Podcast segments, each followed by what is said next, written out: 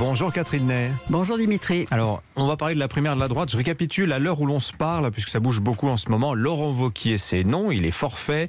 Michel Barnier, en revanche, là, c'est oui. Il l'a dit sur TF1 hier soir. Valérie Pécresse, Philippe Juvin et Éric Ciotti. Alors, eux, ils vont tous, tous les quatre à la primaire.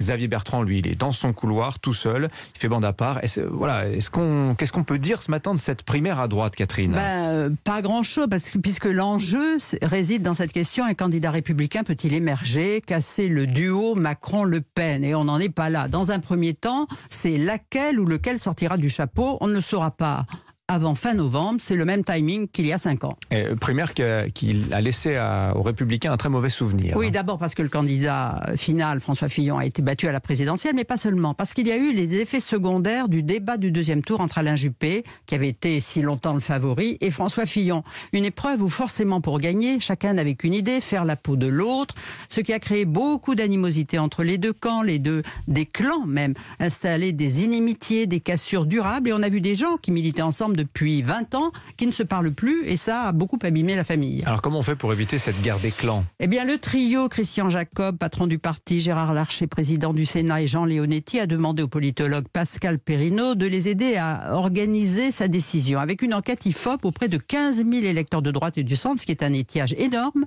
pour savoir ce qu'ils pensent des candidats en lice, si quelqu'un se dégage, comment faire la sélection, une primaire à un tour seulement qui éviterait le duel mortifère, ou à deux tours, est-ce qu'un vote militant suffirait Et puis les thèmes de campagne qu'il faut choisir.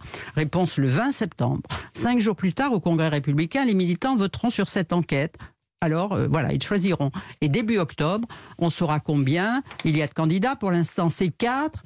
Moi, ça m'étonnerait qu'il y en ait autant qu'il y a cinq ans où ils étaient sept d'envoyer Nicolas Sarkozy, Alain Juppé, François Fillon, Bruno Le Maire, Jean-François Copé. Et là, c'était du lourd. Et puis alors, la campagne commencera, le vote aura lieu en novembre. Ceux qui viendront voter devront donner leur identité et leur nom figurera dans un fichier. Si j'ai bien compris le mécanisme, il y aura c'est quand même une primaire par sondage fondamentalement. Euh, on oui. veut orienter la décision. Ben, il faut orienter, oui, c'est normal parce que comment se fier Parce que voilà, tout le monde le sait, le dit sous le manteau, le seul espoir d'une victoire, c'est un candidat unique et tout le monde derrière lui, c'est l'unité.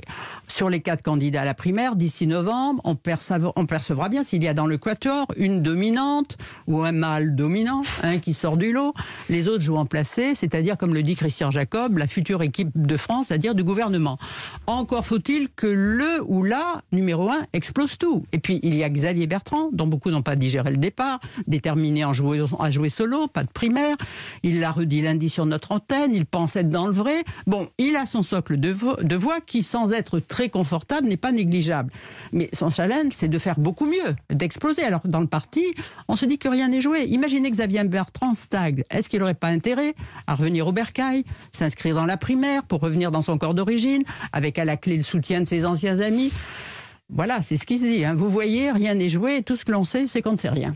Ce serait, aller à Canossa dans ces conditions pour Xavier Bertrand. Oh, vous savez, on en a vu d'autres. Euh, voilà. On n'est jamais mort en politique, comme on dit, Catherine Ney.